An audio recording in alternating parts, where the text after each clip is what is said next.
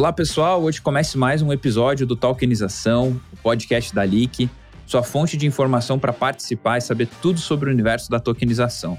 Eu sou o Felipe Persigo, cofundador e CEO da Leak, e hoje a gente vai ter alguns convidados muito importantes aqui, são especialistas no tema de smart contracts, e eu vou apresentar aqui quem são esses três feras que vão estar conosco.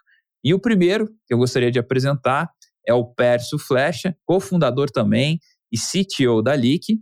Olá, pessoal. A gente tem aqui também conosco hoje o Márcio Ribeiro, full stack e também developer da Leak.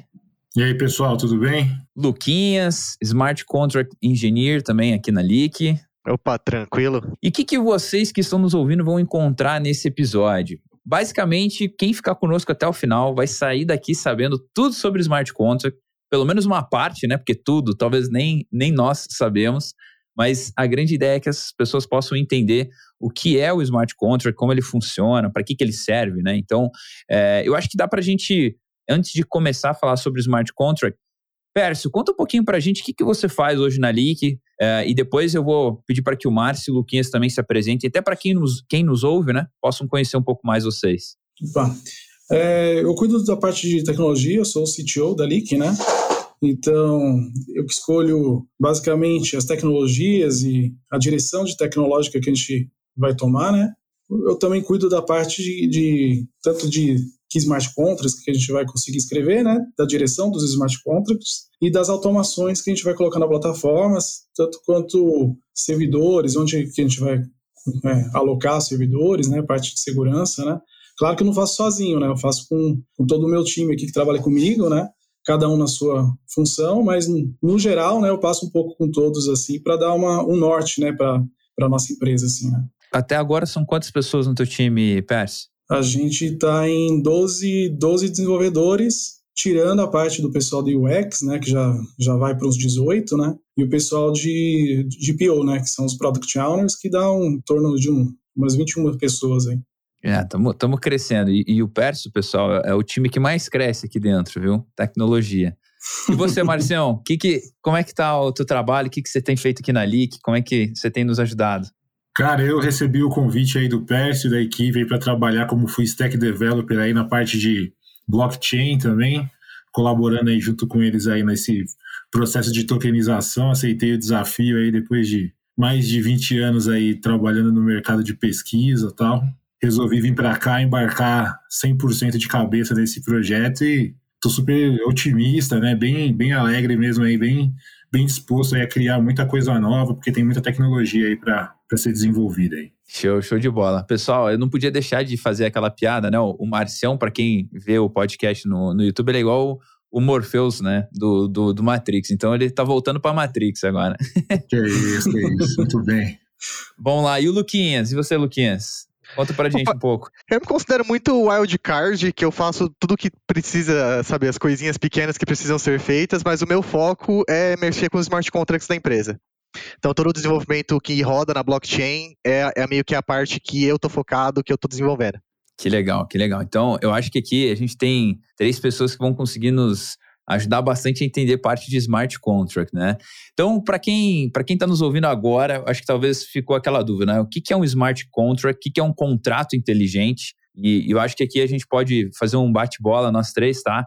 É, ou melhor, vocês três e eu, é, sobre o que seria um smart contract. O que, que define um smart contract? Quem que, quem que se arrisca aí a definir um, um contrato inteligente? Cara, eu, eu, eu coloco que um smart contract é uma definição de regras, né?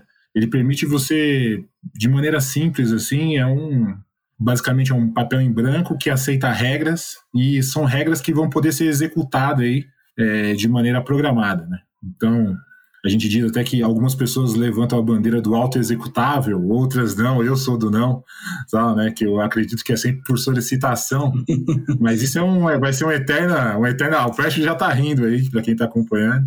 Vocês vão ver que tem muita coisa legal para aprender com smart contracts, mas basicamente é um, é um, são regras que você define de maneira pré-estipulada de uma forma de código, né, que é interpretada pela blockchain. A gente pegou toda a força que tem do blockchain, né, que, que a gente já tinha na, nas criptomoedas, Bitcoin, e o Vitalik do, do, do, Ethereum, no caso, que começou por ele, né, ele, ele pegou toda essa força e além de ser simplesmente dinheiro, de fazer transações, né? Você está trabalhando com poder, você tem o poder de subir um código para a rede que ele é imutável. Então, a partir do momento que você sobe aquele código para a rede, não tem como mais mudar. Assim como quando você envia algum Bitcoin para uma outra pessoa, você não tem como trazer ele de volta. Então a gente tem essa força da rede aí. É, isso gente... eu acho que é um ponto, um ponto extremamente importante que o Percy colocou, que é o que muda muito do desenvolvimento clássico, que é o desenvolvimento das coisas que a gente faz, tipo de, de site que você pode. Deu, deu. Nossa, aconteceu alguma bosta. A gente corre, a gente sobe alguma coisa nova. Com o smart contracts, pelo fato de ser tudo imutável, se deu alguma bosta, você subiu, ficou. Então, todo o desenvolvimento tem que ser ao redor do processo de saber que tudo tem que ser perfeito a primeira vez. Isso cria, cria um ambiente muito diferente de, de desenvolvimento. E até tem que levar em consideração que se ele é imutável tem que ser perfeito na primeira, tem que ter um nível de atenção bem alto, né? Exatamente. Ele é imutável, porém a gente consegue ter algumas formas de trabalhar com ele, né? Então, apesar dele ser imutável, a gente, é a gente que determina qual endereço que a gente vai utilizar, por exemplo. Né? A gente consegue fazer atualizações e falar, ó, a partir desse momento, esse endereço aqui é o que está valendo, e, e ali a gente colocou algumas regras novas, né? E dependendo de como a gente trabalha, a gente consegue ter herança de smart contract, que a gente traz tudo aquilo que já foi utilizado na rede anterior para dentro desse novo smart contract. Então, a partir desse ponto, mais esses novos métodos, ele está valendo. Então, a gente consegue fazer atualizações e incrementando novos métodos, né? Claro que vai gerando, cada, cada versionamento vai gerando um endereço novo, né? Tem outras formas também que dá para você uhum fazer direcionamento, na verdade já vai mais embaixo, assim, né, se for comentar. E pra, acho que para a galera que é mais simples, assim, Felipe, Sim. só para concluir, eu acho que o assunto, claro. essa é a parte smart dos contratos, né? É você uhum. poder reutilizar e herdar regras para os próximos contratos que você vai disponibilizando. Então você pode criar contratos com regras separadas e ao longo do tempo ir criando outros contratos que herdam essas regras, né? E como se fosse um, hoje fazendo uma, um paralelo, seria como se fosse hoje os anexos né, do seu contrato. Você pode ir ali colocando anexos no seu contrato, estendendo e tendo um endereço diferente para cada um desses contratos, que vão possuir ou não esses anexos anteriores, né? Que é o que, que a gente chama da programação de herança. Que legal. Uhum. Ah, agora eu entendi a parte da herança com essa analogia, ficou bem claro mesmo. Até só para dar um passinho atrás, que eu achei legal essa bola que o Percy levantou, é contando um pouco a origem né, do smart contract. Então, é, é, para quem não sabe, o contrato inteligente ele surgiu ali com a criação do Ethereum, né? Em 2015, salvo engano, e com o lançamento dele é, mais para frente, né? Antes disso não se falava de smart contract, né? Nunca, nunca acho que na história havia algo como, como isso, né? Ou, ou tô enganado? Sim, existe conceitos muito simples, até tipo Bitcoin é possível executar smart contracts assim, extremamente simples, porque a rede até não, não é Turing, não é completa Turing, tipo não dá para executar for, mas o conceito tá ali, Uhum. No, na sua essência. Só, só que o Vitalik chegou e falou: não, a gente vai fazer uma linguagem real Exato. Tanto que várias linguagens nasceram disso. O Ethereum, ele não só criou smart contracts, ele criou é, a EVM, que é literalmente uma linguagem de, uma linguagem de assembly para rodar na blockchain. Ela foi feita especificamente para isso. Entendi. Inclusive o Vitalik, ele tinha feito uma proposta, né, lá atrás para que o Bitcoin pudesse criar coisas assim, eles não aceitaram e aí ele resolveu criar a própria Ethereum, né, da forma que ele, que ele bem entendesse que fosse melhor, né? Pelo menos é o que a, a história conta, né?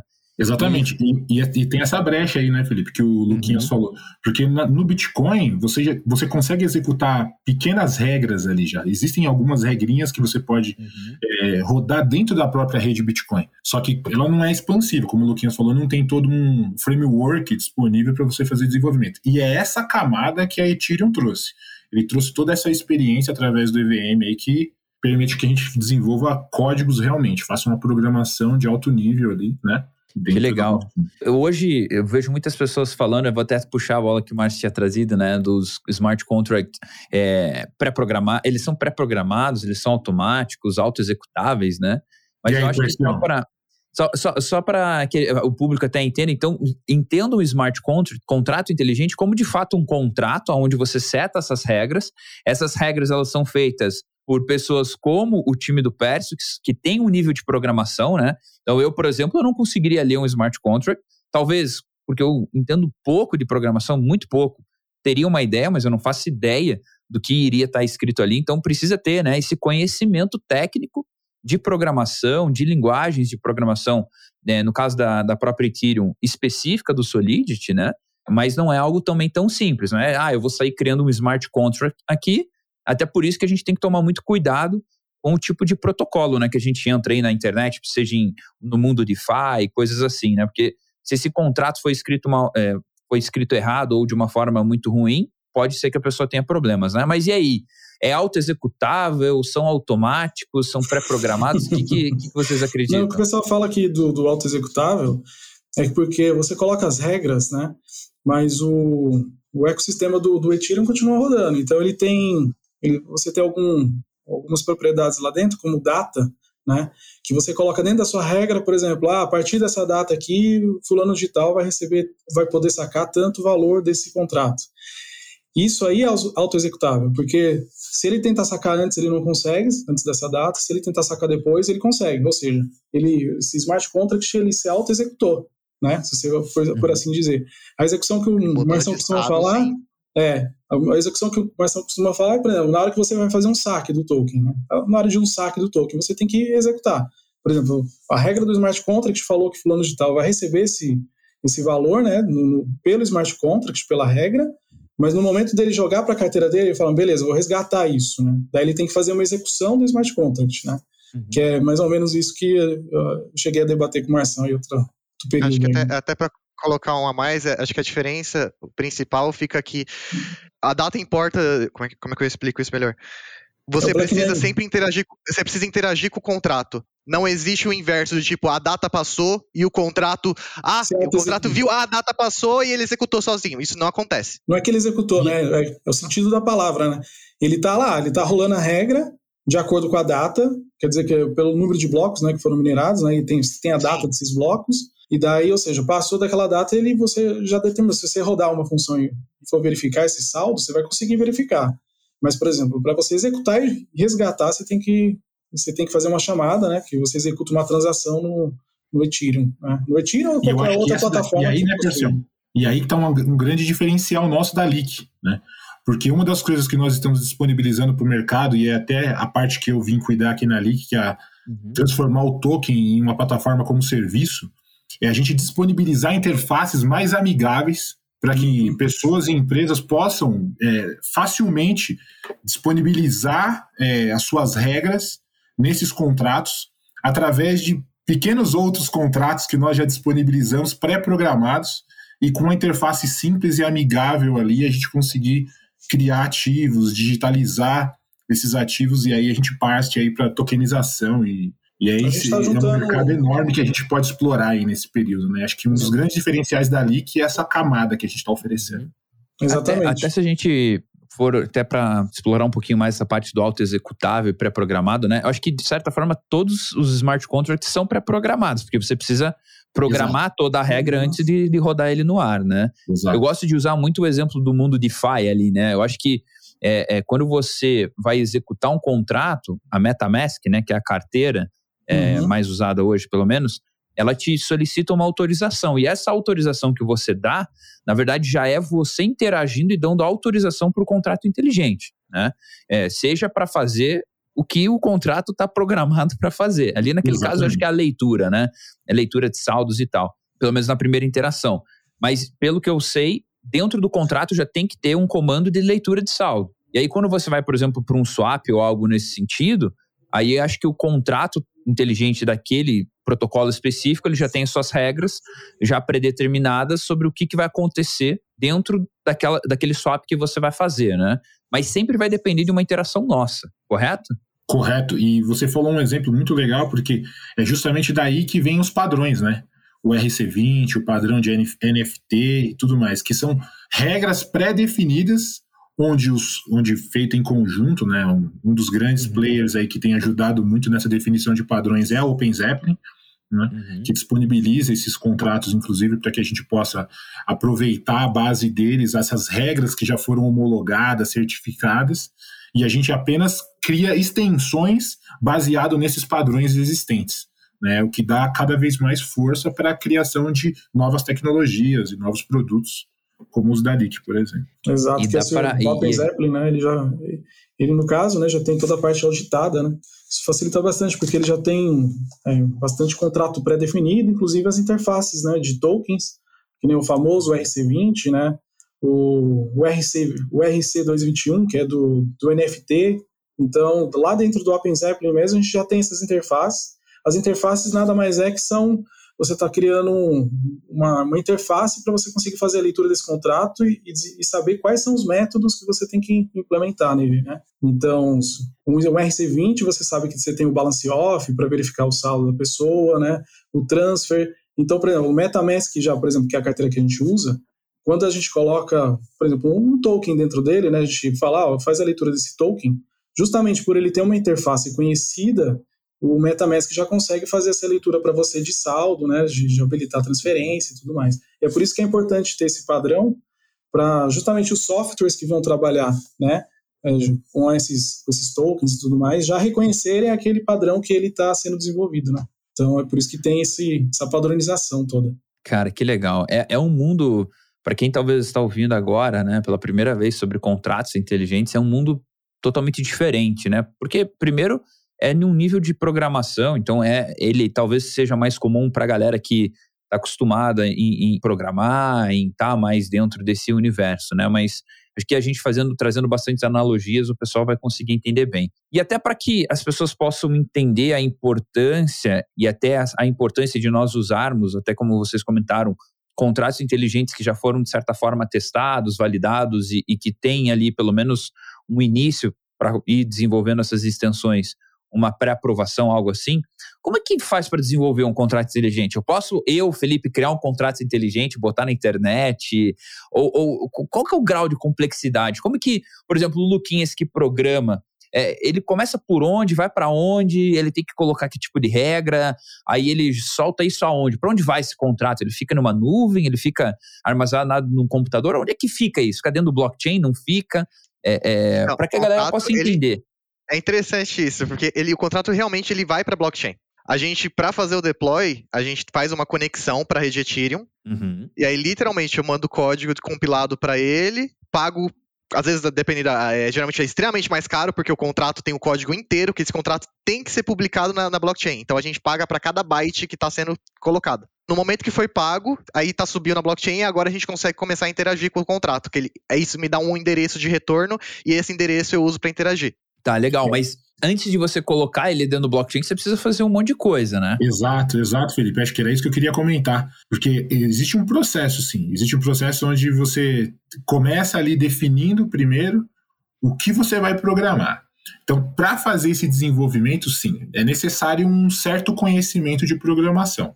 Qualquer pessoa, qualquer pessoa poderia fazer. Hoje, por exemplo, a- as tecnologias EVM disponibilizam ferramentas open source, é totalmente open source, que você mesmo, qualquer pessoa poderia baixar na internet hoje, fazer o desenvolvimento utilizando a linguagem Solidity, por exemplo, e usando ferramentas aí como o Remix e outras para enviar o código para a blockchain. Mas Tá. qualquer pessoa poderia fazer, só que necessita sim de um pequeno conhecimento em. É, não dá pra qualquer aventureiro criar uma empresa e sair, sei lá, a gente tá falando de tokenização, né? Sair tokenizando um monte de coisa em smart contracts sem, sem realmente saber o que tá fazendo. Até, deixa eu até dar um, abrir um parênteses aqui. EVMs, pessoal, para quem tá nos ouvindo, significa Boa. Ethereum Virtual Machines. Qual que é a importância dessas EVMs? Elas são responsáveis para quê dentro do blockchain, pessoal? Ela é o core, né, Perso? Quer explicar melhor? Fala que Mas eu acho que ela, ela é o core. Né? Ela é o core. É uma máquina virtual mesmo. É uma máquina virtual. Oi, Lucas, pode falar. Não, eu, falei, eu, eu pego que o, o esquema é que tipo você, você compilou o código, esse código tem ele ele, ele vira uma linguagem interpretada. E essa linguagem precisa ser tipo você precisa compilar, o sua CPU precisa entender o que está acontecendo. A Ethereum Virtual Machine não é nada mais do que é, um jeito de executar seu código. Uhum. É um interpretador de código. E o interessante da EVM é que ela, ela é reutilizável, ela não foi usada só para Ethereum. Uhum. E ela, mas ela fica armazenada aonde? Ela é tipo um, é tipo um cloud? Assim? não, ela é um programa. Ela Tá. é literalmente um programa que só tipo roda. Ah, tá. É, Funcionar no seu é, computador, por exemplo. Sim, quando você tá. Ela, ela roda nos nodes de Ethereum. Uhum. Então, quando você Então, dentro, executa... dentro dos nodes de Ethereum tem as EVMs, esse, esse programação, esse código, né? é, e é quando roda executado. Isso, e quando é executado, ele meio que é, converte essa linguagem, é isso? Interpreta. Para, Ele interpreta essa Ah, linguagem legal. E roda em cima do blockchain. Que Exato. legal, hein? Pra galera ver que blockchain não é assim, só simplesmente ligar na tomada e, ah, legal, tem Não, não, blockchain, não, não. né? Vamos minerar, né? É, vamos minerar. Não, e, e para pra pensar, né, cara? Imagine o Vitalik quando surgiu com essa ideia, cara. É, é óbvio que ele não foi o único, né? A gente tem ali o Gavin Wood também, que foi o cara que inventou a Solidity, né? Tem outros caras que vieram junto, mas esses caras, 2015, 16, é, os caras Não. tinham que ter uma, uma visão do futuro absurda, né? Eu até brinco com o pessoal, eu falo que o Vitalik é um, é um ET, né? Eu falo que ele é, Deve um, ser, cara. ele é um alienígena aí, que, porque o, que- o que ele criou já é, fora, é muito fora da curva, né? Tanto que revolucionou o mundo, né? Mudou, tá mudando o mundo Total. a partir do momento que ele criou essa, essa bagaceira toda que ele criou aí. Que eu falo que o Vitalik nas palestras dele, né? Eu até quando, quando eu comecei a assistir, eu falava, tipo, você, você fica meio que descrédulo, né? Você fala, caraca, tipo, mas depois, quando você vê a, a coisa acontecendo, sabe? Você começa a entender melhor o, o que ele criou, o universo que ele criou, né? Daí você fica boquiaberto, né? Daí você, daí você fala, nossa, isso aqui vai mudar o mundo mesmo. Cara, vai mesmo. E, e a gente tá, tá escrevendo história também Leak, né? Aqui no mercado brasileiro, trazendo o conceito de tokenização, blockchain. É, eu acho que talvez a gente esteja no mesmo estágio, talvez que a internet estava ali em 1995, por exemplo. Estava iniciando, tava, né? Todo mundo já ouvia falar o que era, mas ninguém botava muita fé. Não, isso, Exatamente. 200%. Até, até pra questão de NF- NFT, que eu acredito 200% que, tipo, não existem jogos ainda que usam o potencial de smart contracts. Tipo, nem próximo. Mas, As pessoas estão achando, tipo, tem, tem esse medo, assim, essa fome de, tipo... Mas é porque não tem nada, não tem conteúdo que utiliza. A gente tá muito no começo das coisas. Não tem parâmetro, né? Uma coisa sem parâmetro, normalmente ela assusta, porque você não consegue ter ideia nem imaginar o que vem pela frente, né? assusta as Acho que até pessoas, o próprio né? Facebook. É, o próprio Facebook agora tá com essa onda de metaverso, né? Que já é uma outra evolução do blockchain. E eu acho que, se não me engano, eles contrataram 10 mil pessoas ao longo do ao redor do mundo para desenvolver um metaverso deles. Uma coisa surreal, assim. E a, a ideia da Leak é justamente é, facilitar, né, tipo, a, entrada das pessoas normais, né, que, tipo, que são, estão fora do blockchain, do mundo de blockchain, porque para uma pessoa que é leiga, né, ela entrar nesse mundo realmente assusta, né, e, e é um pouco difícil para quem está começando, né. E daí na Leak a gente está trazendo justamente, está trazendo um pouco mais de, de, de facilidade, né, para trazer as pessoas, as pessoas para o mundo do blockchain, e a gente está conseguindo é, trazer um pouco também do universo um pouco centralizado, né? Porque se você deixa tudo descentralizado, a entrada para essas pessoas é muito difícil. Mas o bom da gente estar centralizado e um pouco descentralizado é que, por exemplo, partes do, do processo de você criar conta, a gente cria do, do modo tradicional, mas, por exemplo, na hora de criar um contrato, né? Que é o no caso do token sale que a gente chama, né? Que a gente cria aqui uma, por exemplo, uma oferta, né? Essa oferta, ela, o código dela é público, o código dela qualquer um consegue verificar. Verifica que a gente está dentro das regras, que está, ou seja, não vai estar ninguém roubando o dinheiro dele, fazendo falcatrua, e se o dinheiro que ele está colocando realmente vai virar tokens, então uma pessoa que, se ela quiser verificar o código, né, ela consegue, tem, justamente pela imutabilidade da rede, ele sabe que aquele código não vai ser alterado, então ele, ou seja, a gente conseguiu trazer né, o universo centralizado e juntar ele com um pouco do descentralizado aí, né, tanto questão de auditoria também, né, a gente consegue, é muito Uhum. fair play, porque a gente consegue mostrar o dinheiro que está sendo entrado ali, o volume que está sendo entrado, né, que, que foi arrecadado naquelas ofertas, né, qualquer um consegue verificar, consegue verificar até a moeda que a gente criou, né, para poder viabilizar isso, né, que é o BRLT. Se a pessoa quiser Uhum. verificar, realmente está tendo essas entradas, ela consegue. Então, questão de auditoria é muito boa, né? Não, com certeza. Até você tocou num ponto que é interessante. É, quando a gente fala em termos de segurança ou otimização de processos, os smart contracts eles fazem muita diferença? Por exemplo, se a gente estivesse tentando tokenizar o mundo sem o blockchain, daria certo? É, sem os contratos inteligentes, daria certo, mesmo tendo blockchain ou não? Não, o, o problema é que não, a força que a gente tem aqui é justamente a força do blockchain, né? Que é você garantir que, que aquela regra do jogo não vai ser mudada. Então, se você colocou lá que ah, o fulano de tal vai colocar tal dinheiro, ele vai receber tantos de token, ele vai receber aquilo mesmo, ele consegue conferir, né? E até ele consegue verificar na carteira dele, que a gente até disponibiliza qual é o endereço da carteira, então ele consegue pegar, colocar na rede, verificar os tokens, deixa eu ver se meus tokens caíram aqui na minha carteira, entendeu? Então, o poder disso, ele verifica que o, aquela informação não está só aqui dentro da leak, entendeu? Não é uma informação uhum. escondida na base de dados que, que ele não tem acesso. Não, ele consegue pegar a carteira dele e verificar, putz, olha o que, que aconteceu aqui com a minha carteira, né? Realmente o, o dinheiro entrou, os tokens caíram aqui, isso aí não tem preço, né?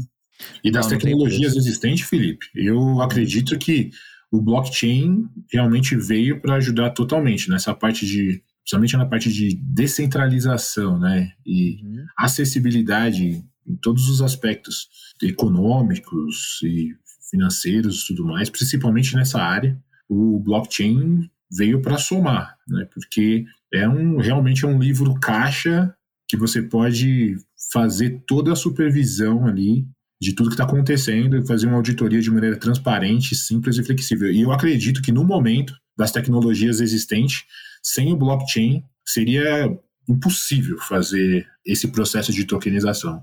Ele trouxe essa, essa facilidade né, para o mercado de tecnologia e também, consequentemente, impactou aí no mercado financeiro e outras áreas que estão agora podendo utilizar, inclusive até na área de energia, que é uma área que eu tenho bastante conhecimento. Que legal. Então a gente pode dizer que de fato o blockchain, os smart contracts, eles ajudam né, na, na parte de segurança, agilidade, transparência, né? Até por conta muito do blockchain. Total. Pessoal, eu acho que assim, a gente chegou até aqui, falou bastante sobre smart contracts, segurança, como funciona, levantou aqui algumas polêmicas do alto executável, mas eu queria agradecer a todo mundo que está nos ouvindo por ter ficado aqui até, até o final. É, não deixem de, de seguir a gente nas redes sociais, também entrar no nosso site para ter mais conteúdos.